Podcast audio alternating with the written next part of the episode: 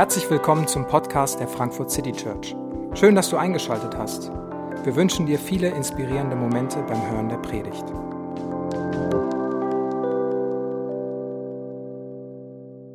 Ich hoffe, ihr seid gut gestartet, mehr oder weniger gut gestartet in dieses neue Jahr. Ich, äh, meine Stimme klingt noch ein bisschen angeschlagen vielleicht. Ich war nämlich diese Woche ein bisschen krank. Das war so ein Teil meines äh, Jahresstarts. Vielleicht habe ich äh, einige glückliche Leidensgenossen, die auch schon ein paar Tage dieses Jahres im Bett verbracht haben oder ein bisschen kränker waren.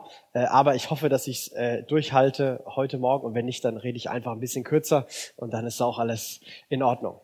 Wir beginnen das neue Jahr mit einer neuen äh, Reihe zum Thema Ruhe.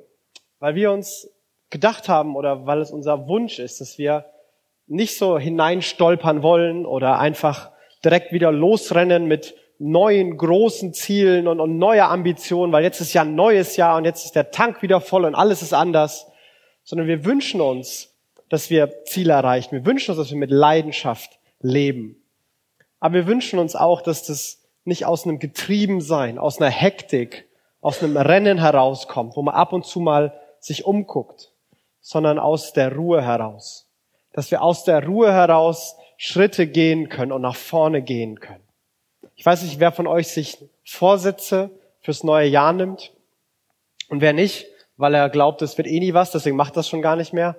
Ähm, Ruhe, nicht mehr so gestresst sein, nicht mehr so viel machen, sich nicht mehr so viel Sorgen machen, nicht mehr so viel Angst machen. Diese Art von Vorsätzen sind, wenn man Umfragen liest, immer ganz weit vorne. Das und Zeit mit der Familie. Das sind so immer die Dinge, die am die größten Wünsche sind, die Menschen haben. Und ich glaube, gerade in so einer verrückten und, und stressigen und, und getriebenen Stadt wie, wie Frankfurt, in dem Arbeitsalltag, den wir haben, in den Familiensituationen, die wir haben, da, da gibt es immer wieder genug Themen, die, die treiben, die stressen, die, die Druck machen. Und vielleicht ist es hier umso wichtiger, dass wir zur Ruhe kommen, Ruhe finden und für unsere Seelen Ruhe finden. Und darum soll es gehen. Es soll um unsere Seelen, um unser, um unser Innerstes gehen, weil, weil von innen heraus sind wir entweder gestresst oder von innen heraus sind wir ruhig.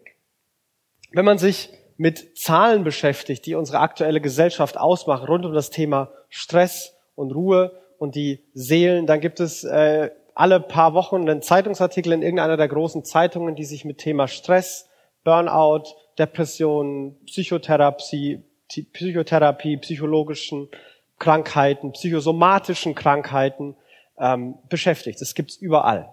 Psyche ist das griechische Wort für Seele. Also es geht hier darum, dass unsere Seelen leiden. Und die Statistiken, ich habe mal äh, ein paar äh, mitgebracht und äh, mir so durchgelesen, weil ich spannend fand. Krankschreibungen wegen psychischer Leiden in den letzten zehn Jahren haben sich in den letzten zehn Jahren verdreifacht, äh, heißt es in einer DAK-Studie. 107 Millionen Krankheitstage wegen psychischer Krankheiten gab es im Jahr 2017. 107 Millionen Krankheitstage, das sind zwar nur zweieinhalb pro Arbeitnehmer, aber ich dachte, ich lese mal 107 Millionen, das klingt äh, sehr viel erschreckender. Die Krankenkassen der BKK äh, sagen, dass fast jeder sechste Fehltag von Arbeitnehmern wegen psychischer Erkrankungen mittlerweile ist. Und Fehltage aufgrund dieser psychischen Erkrankung sind äh, von 18 auf 19 um 5,4 Prozent angestiegen. 63 Prozent der Deutschen empfinden in ihrem Job äh, das Stresslevel als hoch oder sehr hoch. Die anderen, die anderen 30 Prozent sind wahrscheinlich Lehrer, die gerade aus dem Skiurlaub kommen, weil sie eine extra Woche Urlaub hatten. Nein, äh, Lehrer haben einen ganz anstrengenden Burnout-Quoten unter Lehrern sind mit die höchsten. Also ich äh, will mich da nicht lustig machen. Äh, Gründe für Stress werden von Arbeit, äh, die da genannt werden, ist Zeitdruck. Fast jeder Zweite empfindet Zeitdruck als Stress. Äh, unangenehme Atmosphäre auf der Arbeit oder unangenehme Kollegen sind auch für fast jeden Zweiten ein Grund für Stress. Leistungsdruck für jeden Dritten, große Aufgabenmenge auch für jeden Dritten von einer Studie von YouGov und Swiss Life aus dem letzten Jahr. Menschen zwischen 30 und 39 sind tatsächlich die gestressten Menschen, die gestresstesten Menschen in unserer Gesellschaft. Äh, also herzlichen Glückwunsch für alle, die dieses Jahr 30 werden oder da reinkommen. Äh, und noch mehr Glückwunsch an alle, die 40 äh, werden und dann diese Phase verlassen. Ähm, die Studien sagen, es hat sehr viel damit zu tun, dass die meisten Menschen in dem Zeitraum kleine Kinder zu Hause haben. Also wenn du dich gerade besonders gestresst fühlst und du zufällig auch kleine Kinder hast, dann könnte das ganz normal sein. Ähm, so geht's vielen, vielen anderen auch. Die restlichen Gruppen sind auch nicht weit dahinter. Also die Zahlen sind überall sehr, sehr hoch. Wenn man was dagegen tun will, wenn man an seiner Seele arbeiten will und psychologische Hilfe, Psychotherapie äh, in Anspruch nehmen will und sich darum kümmern will, dann wartet man immer noch meist mehrere Monate darauf, bis man einen Therapieplatz, bis man die Hilfe bekommt, die man braucht weil einfach der Bedarf und die Nachfrage so gewaltig ist. Als Gesellschaft haben wir ein Riesenproblem, wenn es darum geht, wie gesund unsere Seelen sind und wie ruhig unsere Seelen sind. Diese Zahlen bestreitet so gut wie keiner. Die Perspektive sind, gibt es zwei verschiedene. Die einen sagen, das liegt daran, weil unsere Welt stressiger geworden ist. Und die anderen sagen, ähm, es, es gibt mehr Bewusstsein dafür. Die Welt war schon immer stressig aber jetzt sind wir uns dessen nur bewusster. Unterm Strich sagen beide das Gleiche.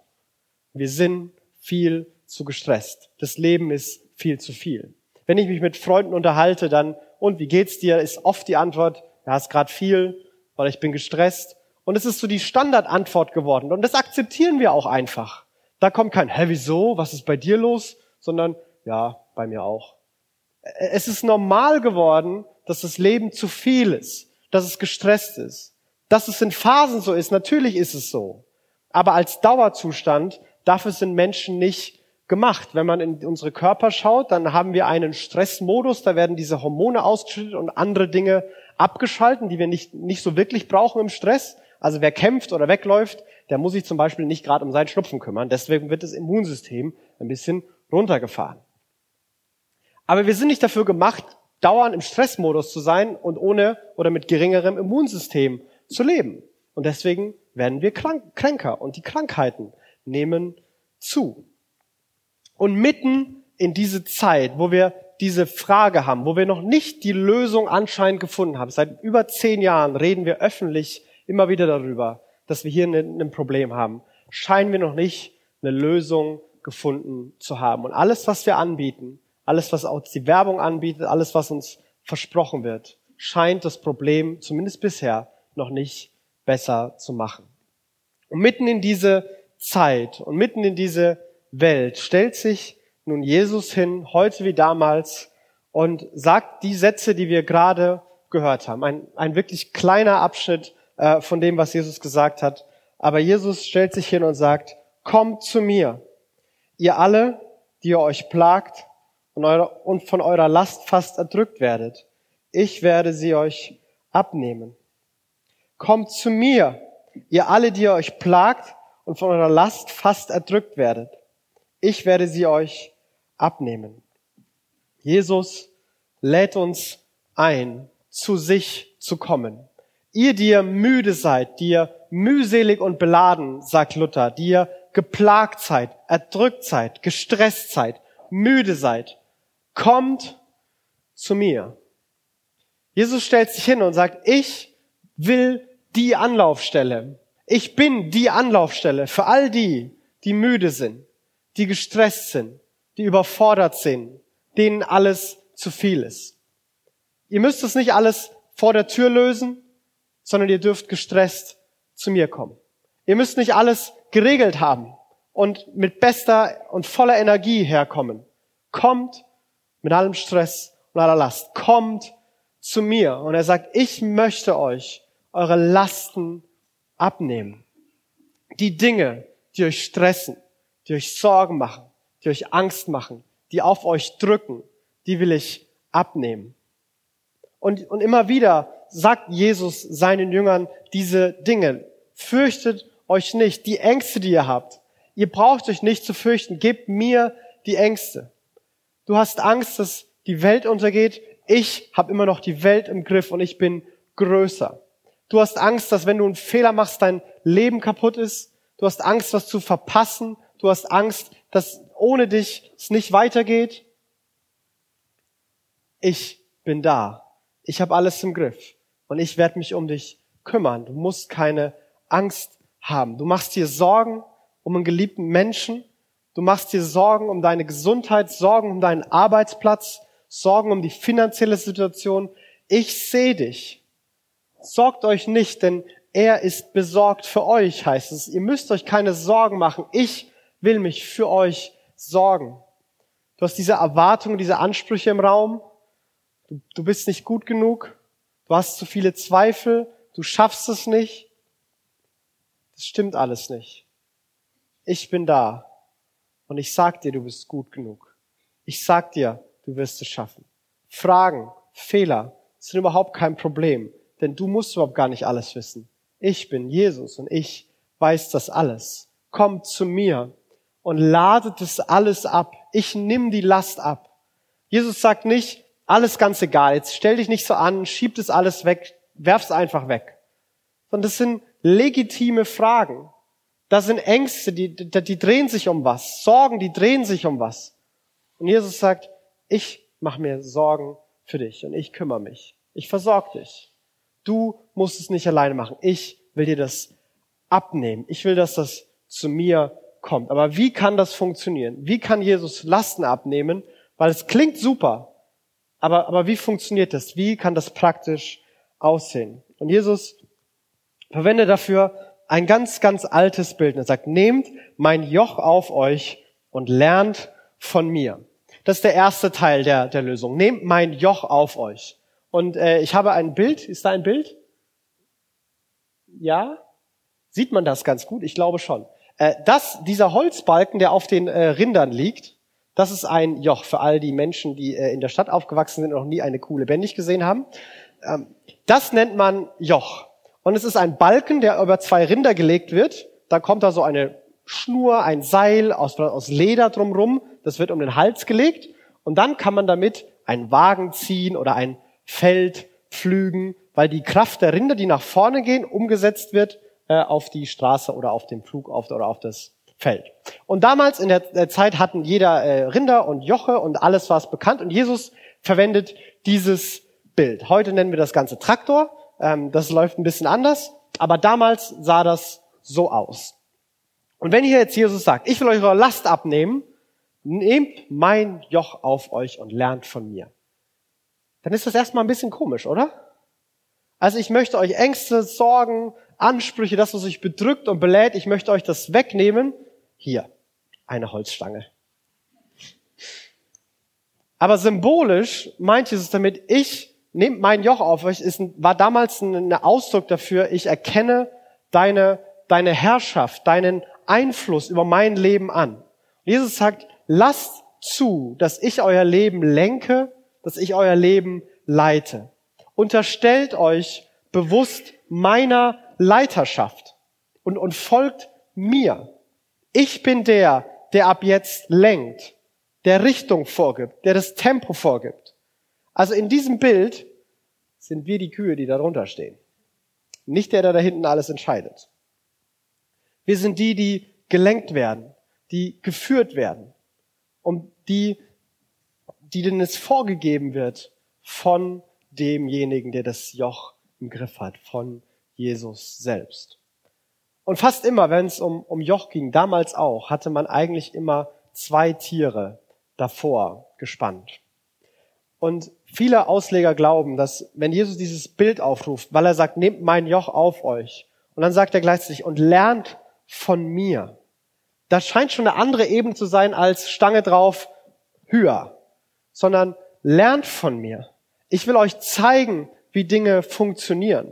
Was man damals gemacht hat, ist, man hat einen, einen starken Ochsen am Höhepunkt seiner Performance genommen und hat daneben einen, einen Jungen oder einen unerfahren oder einen Schwächeren genommen und die beide unter das gleiche Joch gespannt.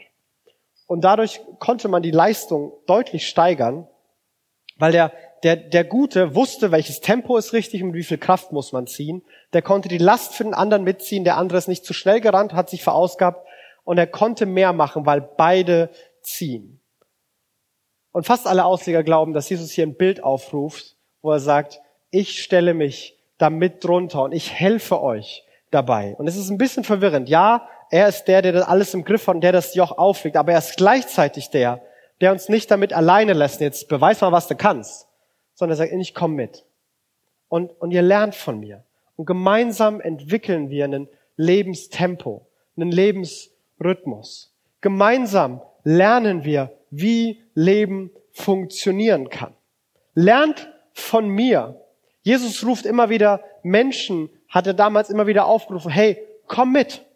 Komm mit und schau dir an, wie ich's mache. Komm einfach mit und schau dir an, wer ich bin, wie Leben aussehen kann, wie Leben funktionieren kann.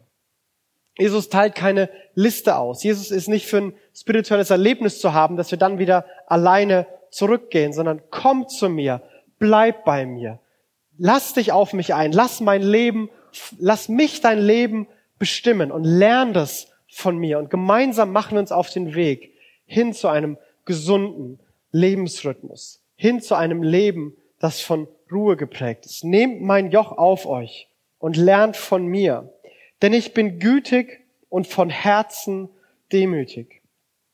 So werdet ihr Ruhe finden für eure Seelen. Denn ich bin gütig und von Herzen demütig. Jesus sagt das gleich hinterher, wer er ist und was seine Absicht hinter all dem ist.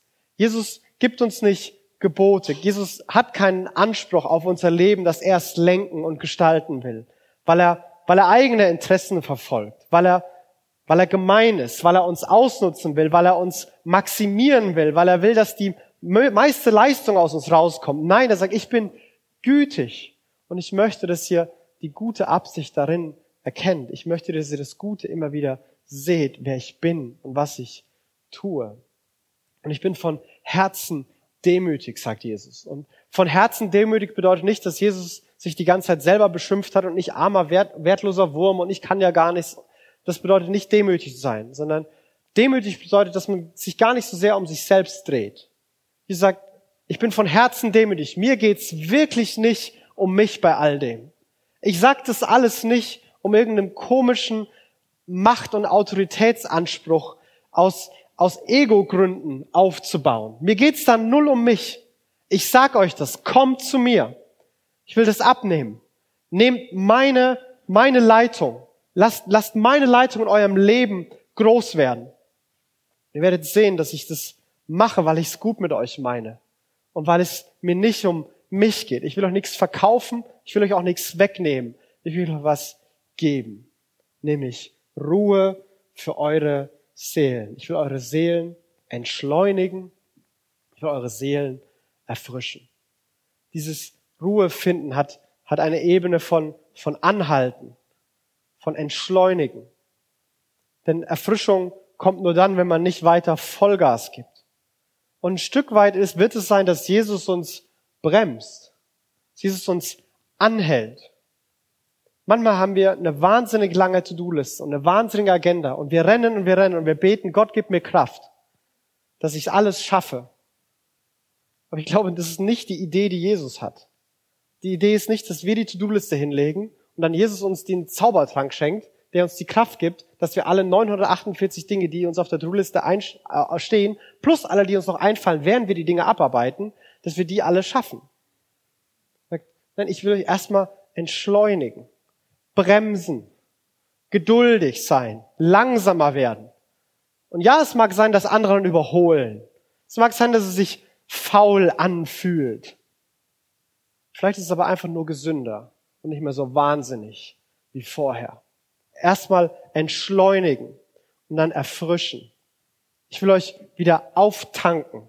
Ich will eure Seelen wieder füllen mit Gutem, mit, mit Schönem, mit, mit Freude, mit dem, was euch aufleben und aufblühen lässt. Ich will eure Seelen neu füllen. Kommt zu mir. Lasst mich euer Leben bestimmen. Lasst mich euer Leiter, euer Herr sein. Nehmt mein Joch auf euch. Ich bin gut und ich mein's gut mit euch. Und ihr werdet Ruhe finden für eure Seelen.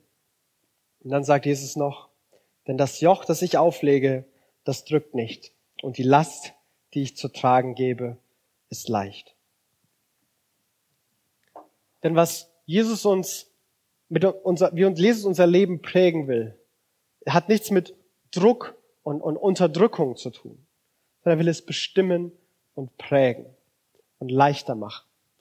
Und ich, und die, die Hauptidee, die Jesus in dieser kleinen Verspassage vermitteln will, ist, glaube ich, dass Seelenruhe können wir uns nicht erarbeiten, sondern Seelenruhe ist als, wird, ist die Folge davon, wenn unser Leben von Jesus bestimmt ist. Und Ruhe für unsere Seelen können wir uns nicht erarbeiten. ich glaube, das ist der Kern des Problems, warum es so uns oft fehlt. Weil wir glauben, wir können das. Wir glauben, wir schaffen das. Und uns wird es verkauft. Wie kommt deine Seele in Ruhe? Indem du die perfekte Work-Life-Balance dir erarbeitest. So kommst du zur Ruhe. Du musst einfach schaffen, alle Bälle gleichzeitig zu jonglieren einfach alles perfekt zu balancieren. Und dann, dann wird dein Leben, deine Seele Ruhe finden. Und wenn sie es nicht findet, ja, ich kann dir sagen, warum. Du hast immer noch keine Work-Life-Balance. Du schaffst es einfach nicht. Wir müssen unsere To-Do-Listen fertig bekommen. Denn erst wenn die Liste fertig ist, dann kann ich mich beruhigt auf die Couch setzen. Und wer nach dem Muster liegt, der braucht sich gar keine Couch kaufen, weil er sie nie brauchen wird. Ich muss meine Fehler vermeiden. Ich darf einfach keine Fehler mehr machen. Wenn ich, wenn ich nicht immer so ungeduldig wäre oder so, so doof wäre oder mir Sachen rausrutschen würden, dann, dann würde ich viel mehr Ruhe und viel entspannter sein. Wir alle machen Fehler. Das ist jetzt keine besonders große Weisheit. Da muss man nicht für studiert haben. Das weißen, wissen alle. Das wird nicht funktionieren. Und trotzdem werden uns die Dinge so verkauft. Wir können uns das selbst erarbeiten. Und schon immer war das Kernproblem, biblisch wird es immer wieder so dargestellt, das Kernproblem der Menschen, warum Chaos in der Welt ist, warum Stress und Belastung da ist, weil sie es alleine machen wollten.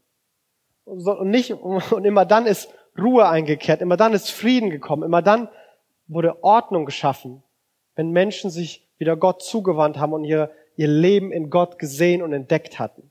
Wenn sie in die Beziehung zu Gott zurückgekehrt sind. Und dann ist Ruhe, Seelenruhe, Erfrischung für die Seele, ist was, was dadurch kommt. Seelenruhe selbst können wir nicht anstreben, aber wir können Jesus anstreben, Beziehung zu Gott versuchen zu leben. Uns bewusst zu machen, dass er immer da ist. Uns bewusst zu machen, dass er versprochen hat, zu lieben. Unsere Lasten bei ihm abladen, indem wir beten, sagen, hey, das macht mir Angst, die Sorgen habe ich. Jesus, was denkst du dazu? Dass wir versuchen, unser Leben nach ihm zu gestalten, indem wir lesen, was er zu sagen hat. Ach, so meinst du das? So ist das gedacht. So funktioniert Leben.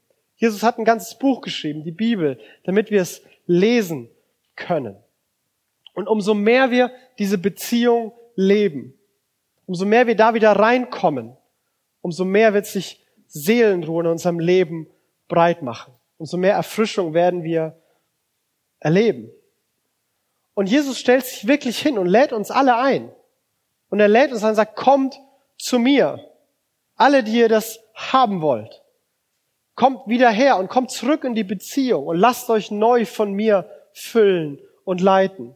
Du musst nichts wieder gut machen, warum auch immer du dich vielleicht von Gott entfernt hast, weil du es glaubst, weil du sauer warst, weil du es alleine machen wolltest, weil du verletzt warst, weil du weil du irgendwie große Fehler vielleicht gemacht hast, für die du dich noch schämst. Ich weiß es nicht. Ob du glaubst, du bist nicht gut genug und so viele Menschen haben mehr Probleme als du und um die muss sich doch Gott erstmal kümmern. Nein, Gott lädt uns alle ein hier. Kommt zu mir. Nehmt mein Joch auf euch und ihr werdet Ruhe finden für eure Seelen. Und mein Wunsch und meine Hoffnung ist es, dass wir das Schritt für Schritt in den nächsten Wochen entdecken können. In den nächsten Wochen werden wir in einige praktische Themen und Fragen einsteigen. Ich werde, die gleich noch mal ein bisschen anreißen. Aber meine Hoffnung ist, dass wir das entdecken können. Wie ein Leben mit Jesus aussehen kann rund um das Thema Ruhe. Wie kann Rhythmus aussehen? Wie kann das mit Erwartungen und Ansprüchen? Wie gehen wir damit um? Ich hoffe, dass wir am Ende sagen können, wie Augustinus vor vielen hundert Jahren, ungefähr 400 nach Christus gesagt hat, unruhig ist unser Herz bis es ruht in dir, o oh Gott. Und ich hoffe, dass das unsere Geschichte und unsere Erkenntnis sein kann. Unruhig ist unser Herz, bis es ruht in dir, oh Gott. Und umso mehr wir zu Gott kommen, umso ruhiger werden wir. Und es wird viele praktische Implikationen haben. Und wir werden einigen Fragen nachgehen. Wie kann ich meine Grenzen akzeptieren, statt zu, statt immer zu viel zu machen? Wie kann ich lernen, meine, meine körperlichen, meine emotionalen Grenzen zu akzeptieren? Nicht zu überwinden, sondern zu akzeptieren und nicht immer zu viel zu machen. Wie können wir unsere To-Do-Listen gesünder machen? Jemand anders die zeigen. Und wenn der sagt, das ist zu viel, dann nicht sagen, ja, dann muss ich das noch besser strukturieren, sondern was streichen oder sagen, mache ich morgen. Wie können wir unsere Grenzen akzeptieren? Wie kann ich mich entspannen, statt mich nur abzulenken? Wie funktioniert Erspannung, Entspannung und Erfrischung für unsere Seelen tatsächlich? Alle sagen, wir brauchen Hobbys und ich glaube, das stimmt. Wir brauchen, wir brauchen Entspannung. Und alles kann uns entspannen. Vom Fernseher über Computerspiele, über Shoppen gehen, über ein Buch lesen, über in der Natur äh, spazieren gehen. Alles kann uns entspannen. Aber all das kann auch nur eine reine Ablenkung sein. Das, was wir machen. Entspannt es uns? Geht da Last weg und Erfrischung kommt rein? Oder lenkt uns das nur ab? dass wir mal für ein paar Minuten, ein paar Stunden in einer anderen Welt sind und dann, wenn wir zurückgekehrt sind, ist alles noch genauso. Genauso angespannt, genauso beladen. Wie können wir wirklich entspannen und uns nicht nur ablenken? Wie kann ich das Gute und das Schöne im Alltag mehr wahrnehmen? Wie kann ich mehr das Gute und Schöne in meinem echten Leben jetzt wahrnehmen, als immer das Gute in dem Fantasieleben von morgen, wie alles sein könnte, zu suchen? Wie kann ich vieles, was und wo wir blind geworden sind dafür, weil wir es als selbstverständlich empfinden? Wie kann ich darin wieder Schönheit und Güte entdecken? In dem Kaffee, der morgens schmeckt, meiner Lieblingstasse, der bequemen Couch, den netten Menschen, die ich kenne, dass der U-Bahn-Fahrer Guten Morgen gesagt hat? Keine Ahnung. Wo kann ich das wieder entdecken im Alltag? Wo kann ich Schönheit und Güte wieder sehen? Und wie kann ich einen Lebensrhythmus mit regelmäßigen Pausen entwickeln?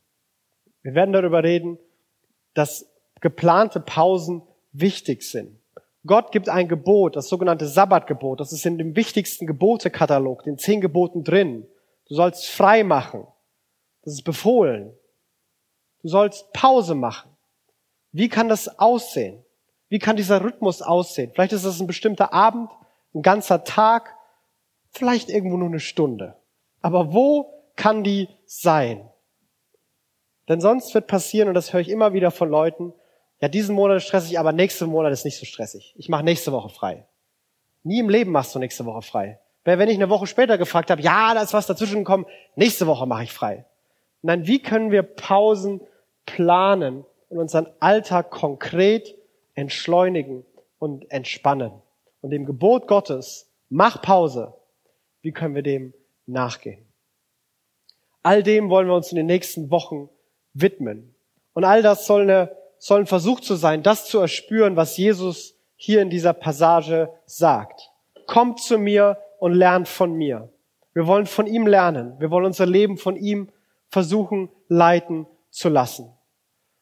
Und die Hoffnung ist, dass Jesus seine, seine Ankündigung, dass die stimmt und wir Ruhe finden für unsere Seelen und dass unser Ja, unseren Alltag, unsere Familien, unseren Beruf immer mehr prägen kann. Das ist meine Hoffnung, meine Hoffnung für uns, für dieses Jahr, für diese Reihe und auch für jetzt. Und dafür möchte ich gerne ein Gebet sprechen, dann werden wir ein Lied hören.